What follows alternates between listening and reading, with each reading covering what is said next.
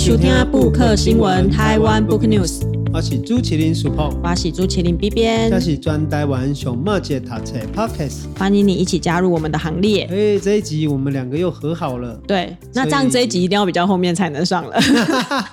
没错，所以我们这一集其实是我跟 B 编两个人到底来合作啦。吼、嗯，因为今年呢，温度用这风气的讲，有一些集数会由 B 编或者是由我。分别来访问一些作者哦，那等那这部吼看不赶快。那今日这节吼被解开谢轩，其实要跟大家来问一个问题，我相信可能也是很多人想要问 B 编哦，嘛是我想要问的啊，就讲哦，就 B 编这种啊韩剧的迷妹哦，对韩国文化呢做有兴趣的人。哎，要不要有一天去搬去韩国住啊？要不要在韩国生活？不要。嗯，怎么那么 斩钉截铁？很斩钉截铁。而且我问过很多迷妹，大部分的人的答案都是不要。哦，所以喜欢韩国的欧巴，喜欢这个韩国的文化，嗯，可能嘛定去佚佗，加一些物件。对，不过就是不爱在韩国大，就是仅止于此。我们就是喜欢娱乐，喜欢食物，喜欢欧巴而已，但是不喜欢韩国的整个社会氛围。哦，是这样哦，嗯、真的是蛮让人家意外的嘞。我一开始有想说，哦，好像是可以去住住看呐、啊，然后也会有一种向往，想说啊，这么喜欢这个地方，如果去那里住，应该蛮好的吧。但随着这几年，无论是我们自己在节目上，还是我自己，呃，有去多多的了解韩国社会之后，真的会有点刺心，尤其两个部分，一个的是竞争太激烈。哦，吹康亏就拍吹啊，就拍吹康亏。对啊，尤其这就跟我们等下要讨论的书有关系。嗯，第二个就是厌女。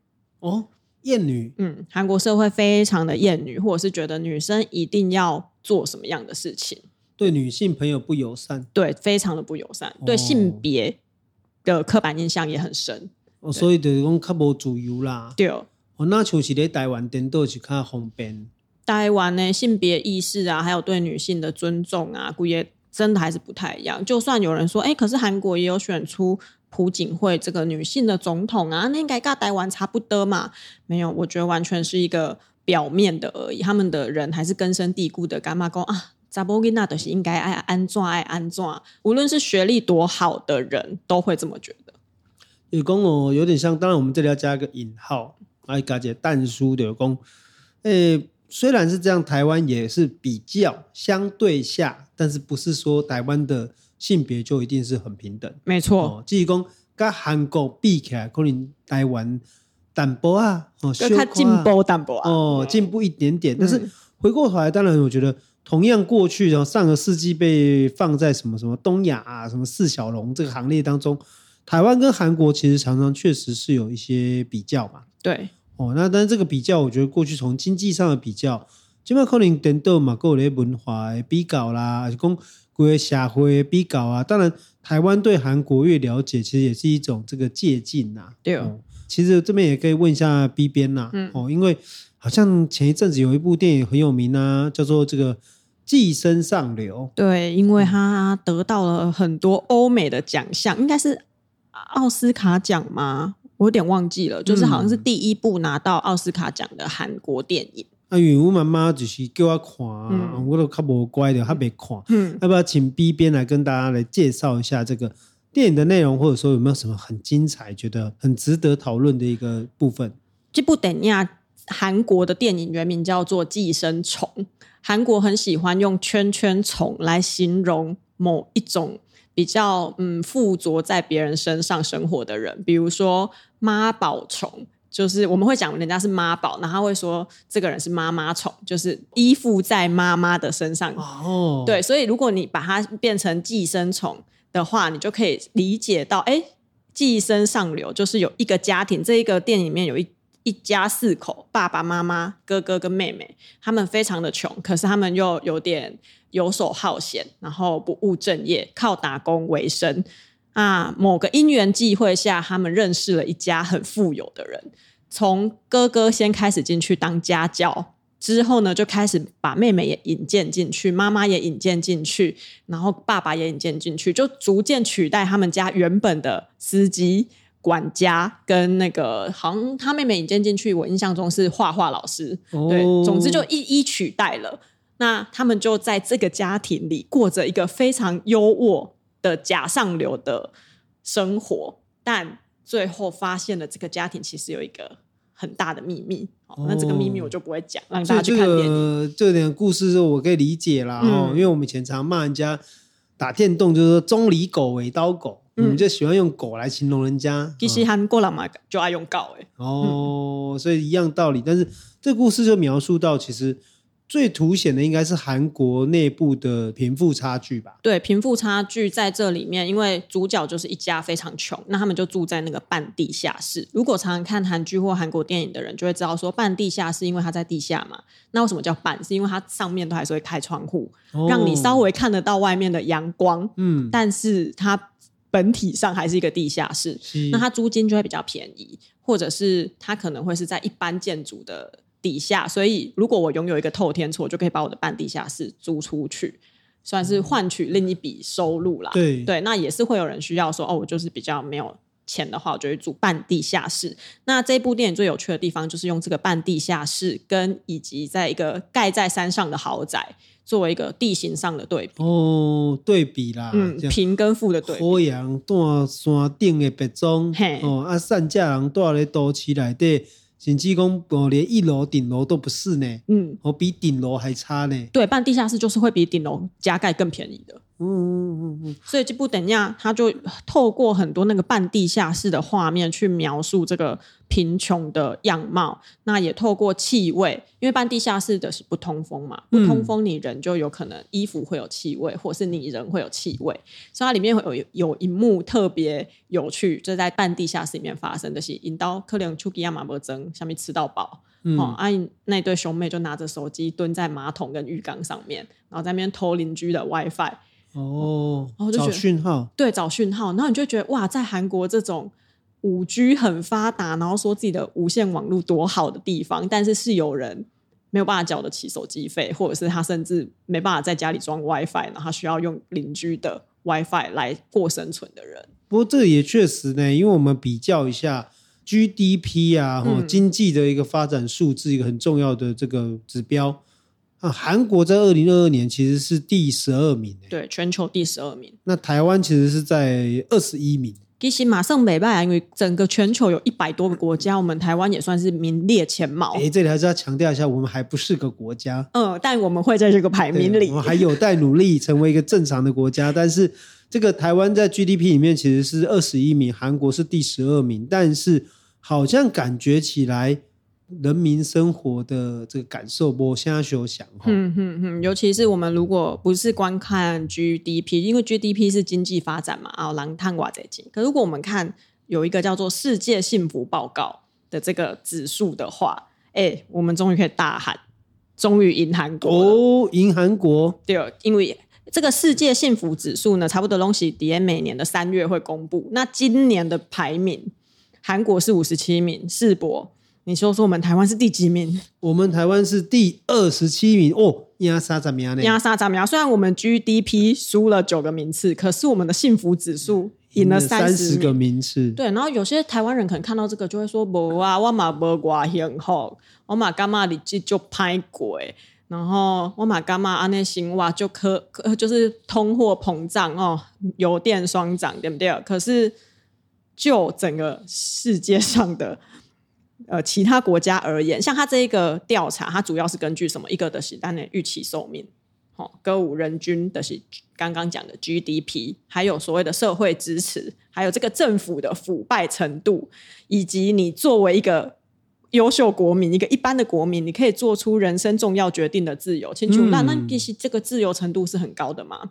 没结婚的结婚，没没处的没处。啊，没钱没一点哦，哦，买买出出版的出版，对不对？买每间户的每间户，对不对？所以在这种自由指数上，我觉得台湾应该是拿到蛮高的分数。嗯，所以其实它还是有一些量化上的标准。对，哦，就公益系有些比较诶。对，当然这个人心不足蛇吞象啦。你要那比较，刚刚大家我拢足欢喜足幸福，那我再接受哦，可能嘛是无可能。嗯嗯，就像我最近跟这个。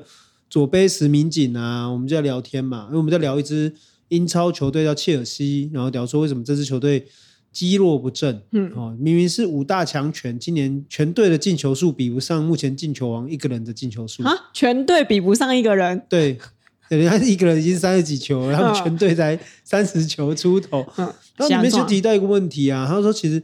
他也是以这个做例子啊，还有中国的足球发展一样，就是说，当球员拿到这么高的薪水，可是却明显的不符合这个薪水的实力的时候，那球员会努力的往上爬，还是球员会停顿下来？哦，哦，其实从英国，呃，应该说从应该说从中国发展足球就是最明显的例子，就是中超曾经是世界就是前四还前五薪水高的一个联赛，哦，但是球球员的实力明显。就是没有到那个水准，那最后的结果是球员太早拿到那么多的钱，对啊，球技其实反而表现得更差，因为拿到了就不努力了，就好像觉得太简单了，嗯，然后也缺乏竞争，嗯，所以这里面也是关系到一件事情，就是说，就我们讲的幸福指数也影响到，就是人民到底在这个社会里面生活的安诺啦，嗯，哦，当年刚刚那边共有这本册，其实就是在讲说，为什么韩国会让人家觉得那么痛苦。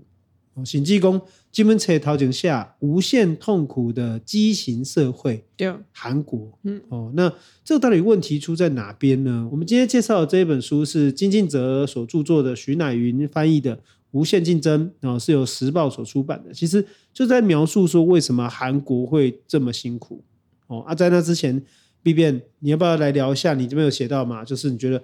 哎，浪漫速成班跟这本书的关系是什么？嗯、有，如果有看过《浪漫速成班》的听众朋友，一打开这本书，一定觉得哇，心有戚戚焉。我终于看得懂那个韩剧在演什么了，因为他前面就先写大治洞这个地方，大治洞是虾米所在的？因为那台北的核心大概也先想到信义区，首尔的核心你就会想到江南。好，那在江南的核心就是大智洞，你就想成那里就是喝雅郎聚集、明星学校最多的地方。那在那边呢，爸爸妈妈们很有钱，那小孩子也就都是富二代。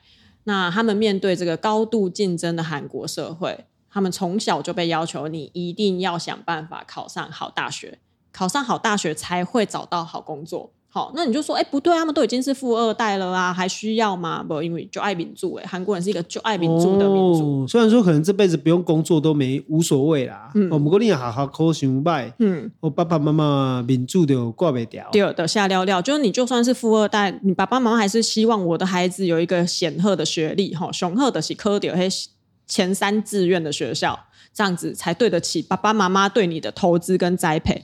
那那个地方呢，就有很有名的补习街。的清楚台北五南洋街，是，吼，是南洋街吧？对，南南阳街这样子。嗯、看过《浪漫速成班》的话，就会知道它里面男主角的设定就是一个明星讲师，那你就会很困惑啊。那时候我在看戏的时候，我就觉得很困惑。哎，补习班的老师也当探景探干呢嘛，赚到那个大刊板呐，吼，公车广告啦，吼，然后公车站牌啦，东西也明，到处都是他的脸。哦，跟明星呢？跟明星一样，然后开自己的频道，然后每次直播就会有好几千、好几万的学生收看，我就会觉得哇，这有没有有点浮夸啊？这个设定没有。你如果看了这本书，你就会发现，他们就是在这种高度竞争下，所以每个爸爸妈妈都会希望送小孩子去补习班嘛。那如果你在补习班闯出一一点名堂，好，你成为一个。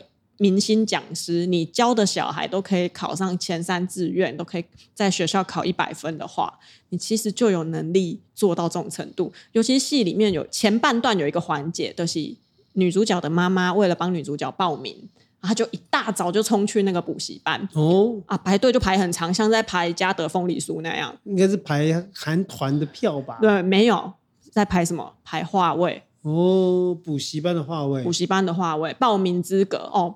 报名资格写在百几盖，划位盖一个百几盖。哦，对，那那时候如果你不熟悉这个补习环境的话，你就会想说太夸张了吧？怎么可能一个老师的课还要排队排成这样？还还甚至爸爸妈妈要请代排去排。我爸爸妈妈熊班嘛，嗯，然后就要请别人一起去排，很难想象哈，很难想象。对，但是根据这个作者写的，这都是韩国的血淋淋的现实。所以韩国好像蛮多戏都是用这种升学主义或教育啊这种的主题嘛，对不对？没错，蛮多都会有一些戏会比较夸张一点啊，但有我觉得以浪漫速成般的铺陈，算是蛮贴切于这个作者写到的现况。那你有讲到另外一部那个叫什么《天空之城》？对，《天空之城》Sky Castle。对？为什么它叫 Sky？就是 Sky 是 S K Y 嘛，S 就是首尔大学。K 就是高丽大学，哦，Y 就是延世大学。嗯，那他们呢是住在哦，我们刚刚前面讲寄生上流，我们住在山上的城堡一般。这个天空之城的背景也是一座很像在山上的城堡，因为他们全部都是顶尖名流，可能是律师、法官啊，是各阶层的很有名气的爸爸妈妈聚集在那个社区，那个社区要。很厉害的人才能住进去，所以他们的小孩子压力都超大，因为他们都被赋予了要考上 SKY 这三间学校的期待。这部戏剧是一个悲剧啦，因为最后有其中一个人因为压力过大而丧生。对，所以嗯，我觉得这一出戏是想要用这种精英分子，然后对这种升学主义的执着去凸显说。韩国教育已经造成了很多悲剧了，对。那书里面也提到不少。就我觉得这个书也跟今天的《无限竞争》这本书里面提到，他想要讲几个问题啦，就是讲哪这种问题问题啊，考掉好大学，嗯，也在保证你做些好头路吗？哦，其实我觉得这是对韩国当前的一个就业现况的一个批评嘛。但我觉得韩国就业现况，五位郎也干嘛讲？哎，头路哪家拍吹？我们也要先去思考，就是韩国的企业结构跟台湾其实没啥讲。像我们一般就职的大部分啊，台湾人就职都是中小企业居多。你讲要举一个撼动国本的大企业，可能你得得的是输掉台积电。可是，在台湾好像也没有什么风气说哦。哇，一一熬一点爱上囡仔去台积电工作的这种风气，可是台在韩国就会有那个风气，是我的小孩一定要去三星工作，我的小孩一定要去现代工作，我的小孩一定要在那些大企业里面工作才能出人头地。这也是一种品牌迷失哎，有一点点。那另外一个部分是，这作者就有提到，薪水是一个很现实的事情，因为他们的中小企业的薪水跟大企业的薪水，它里面就有说，以第一年来讲。中小企业的平均年薪大概是六十万台币，可是呢，大企业的平均年薪都是大学毕业第一年去工作，可能是八十万台币，所以这个落差就差了三十万。那这还不比说，哎，大企业比较有一些可能员工福利呀、或者是一些未来退休的一些保障等等。所以在这种极大落差的这种现状之下，跟品牌迷失的这个促进之下。大家好像就挤破头要去大企业，无论你的梦想是什么，你都会挤破头的想要去那个地方。就大家也会觉得说，好像我身上挂了一个三星这个牌子，嗯，我就特别好像掐压，对，我特别风光。你在哪里上班？我在三星哦，然后跟你跟在其他公司好像就有差别的嘛。哎，这样好像也会影响到，就是说你读什么科系，它上面科系也差别，好像就业上也有产生影响。所以这也是我可能不是很想去韩国的一个原因。哦真的耶，我们两个可能都会是不是都会失业？对，就我们好像这个人文学科在韩国的就业率好像就是比较差一点吧。他书里面提到人文学科的就业率是百分之五十六，有一半的人没套路，有一半的人没套路。可是我觉得有可能是有一半的人可能后来不是去从事这一方面的套路哦，做别的事情就，就变成是你没有学以致用，或者是你。不承认你是人文学科的毕业分子，因为你那叫什么统计的调查呢？前提是我必须先承认我是人文学科毕业的，我才能完成说哦，这个就业率有没有？因为我觉得有一半的人没有逃楼，真的太夸张，太夸张了，对，有点太夸张了。对，不过确实啦，就是说这要这本书的目的也是因为说，呃，将台湾跟韩国做一个比较，其实韩国到底这社会发展的一个现况是如何？就这一种。以竞争为取向，或者是崇尚竞争，哦，高度高强度压力的一个社会下，其实对人来说真的是有点痛苦啊。嗯，好像从学生时代，哦，来变写名考大学，考上大学之后，可能要好个念个好科系，念个好工作。可是问题是，这些目标真的能够达成你一个生活上的平衡吗？或者是稳定吗？我觉得确实是一种反思。嗯，哦，当然外循环的工，其实理解到竞争，或者理解到这个社会的运作，当然可能我们没有办法改变它，但是我们可能会知道，好像不是这么理所当然。我当然里面有很多这个很夸张的例子嘛，对不对？对，而且我想要先就是我刚刚讲的，我们理解到说。我们可能会很羡慕说，哇，韩国的 GDP 很高，韩国的经济发展很好，韩国现在用文化、用饮食去称霸全世界。可是这个光鲜亮丽的外表的背后，有可能是有一群很痛苦的人民，或者是很痛苦的人民在努力着去支撑这个国家很风光的样子。对，我觉得我们可以透过这样类型的书去了解到，哎，这个成果其实有可能背后是真的超级痛苦的，对，而不是只有单纯的羡慕他们。因为来电马来西亚，就台湾也有发生过啦，比如说考试考到一半啊，然后应该要赶考场，嗯，对，有警察护送，对不对？甚至说考试的时候要飞机停飞啊。我觉得这个真的很夸张，我以前都以为韩剧是骗我的，我以为韩剧是为了要剧情，剧情，然后才会安排警察去送可能哦男主角的小孩、女主角的小孩飞奔到考场。就他书里面是提到说没有，这是服务，这是警察在大考期间提供的服务。意思是说，丽娜金价金娜丽的是被护，我就是被拆在车阵当中，我可以打电话给警，就是报警说我的小孩要考试，所以请来载我的小孩。所以这个可见整个社会对这个是接受的，对这个这个态度是可以理解，说就是考试比什么还重要。对，这一天就是你人命生人生中的最大转泪点，这种感觉。所以你一旦了解这个，你就会知道说为什么他们会把人生当中高三考大学这一个考试当做是一个很重要的事件，因为是全国家都在帮你。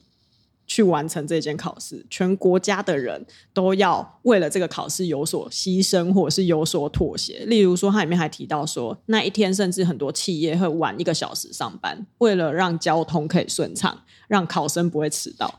因为他的员工可能小孩也要考试啊，对，让小孩可以顺利的到达考场。那另外一个是，他们飞机停飞是为了什么？因为中午要考英文听力。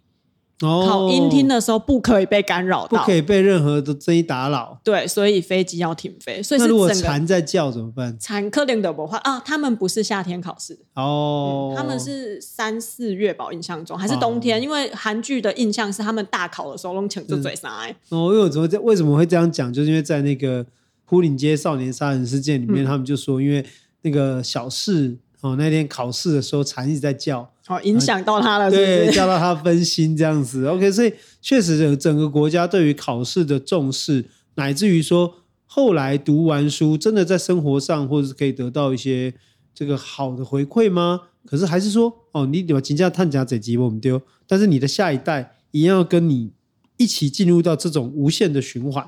我干嘛来看呢？我干嘛基本才够解可贵之处的是，以前半段是讲考试制度。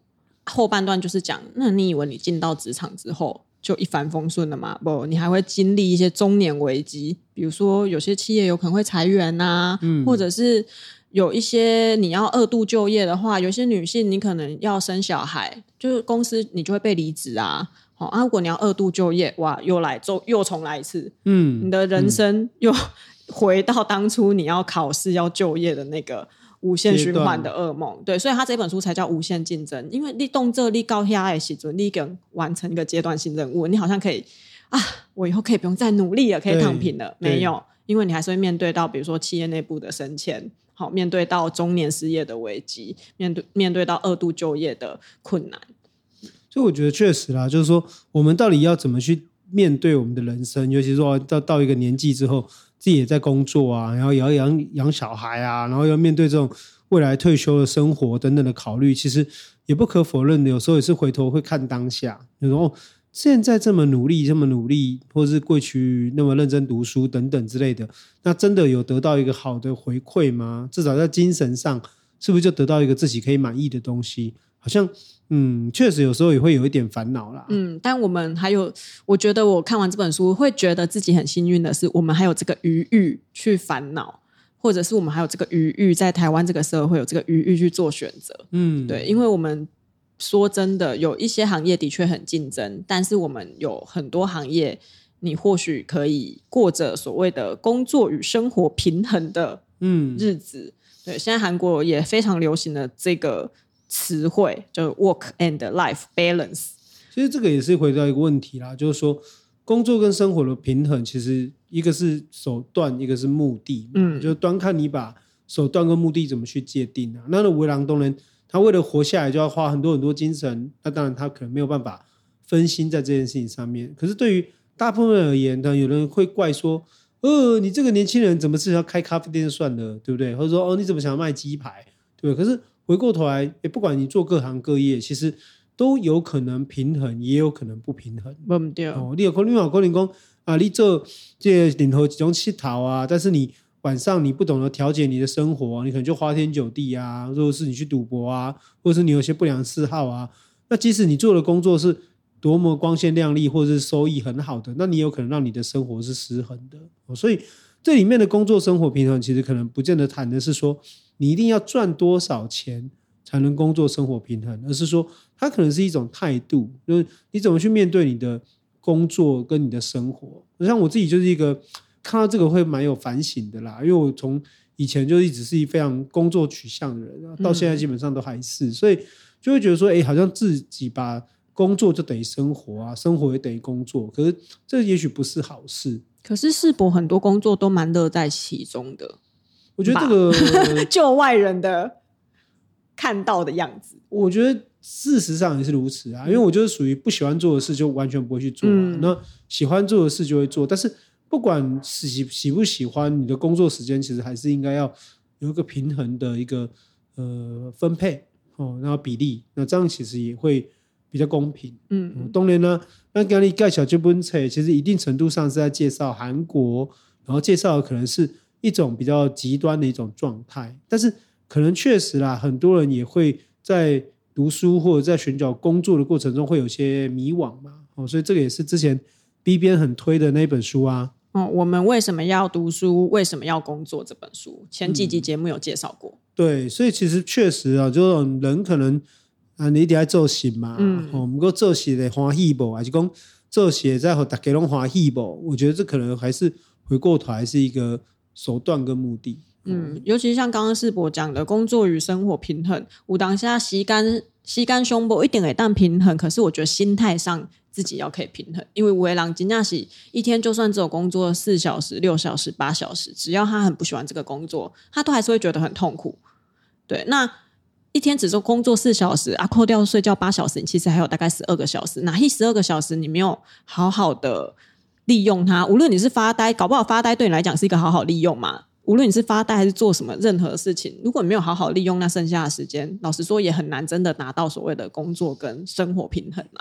所以这个有时候对于每个人的生活跟工作，当然个人有个人的这个想法。嗯，不过我们这边只能说，会鼓励大家就是了解别人的状态，其实要回头反省或检讨自己，说，哎，你自己是不是真的就过了一个你满意的生活？不对哦，还是说你要探这个机会嘛，来改变个机。嗯，我像我今年也在进入到另外一种调整的步调，我觉得。也还蛮不错的，嗯，所以这边嗯、呃、推荐给大家啦。虽然这本书可能读的时候会有点痛苦，哦，就你会理解到啊，怎么人会把自己压榨成这个程度，或是借小灰那变干呢？哦啊，当然这样子，嗯，就是见贤思齐嘛，哦，见不行，见不什么，见不贤而内自省吗？哦，对对对对对对啊，两个我脑两丢就是丢中文系的脸，没有啦，是我丢我自己的脸。我给你脑上一点呢，就刚好有别的书籍要推荐给大家，一起在节目聊聊。都可以到我们 IG 或者写信给我们。我们的 IG 是台湾 Book News，信箱也是台湾 Book News 小老鼠 gmail.com。嗯，感谢你这礼拜收听布克新闻，我们下周再见喽，拜拜。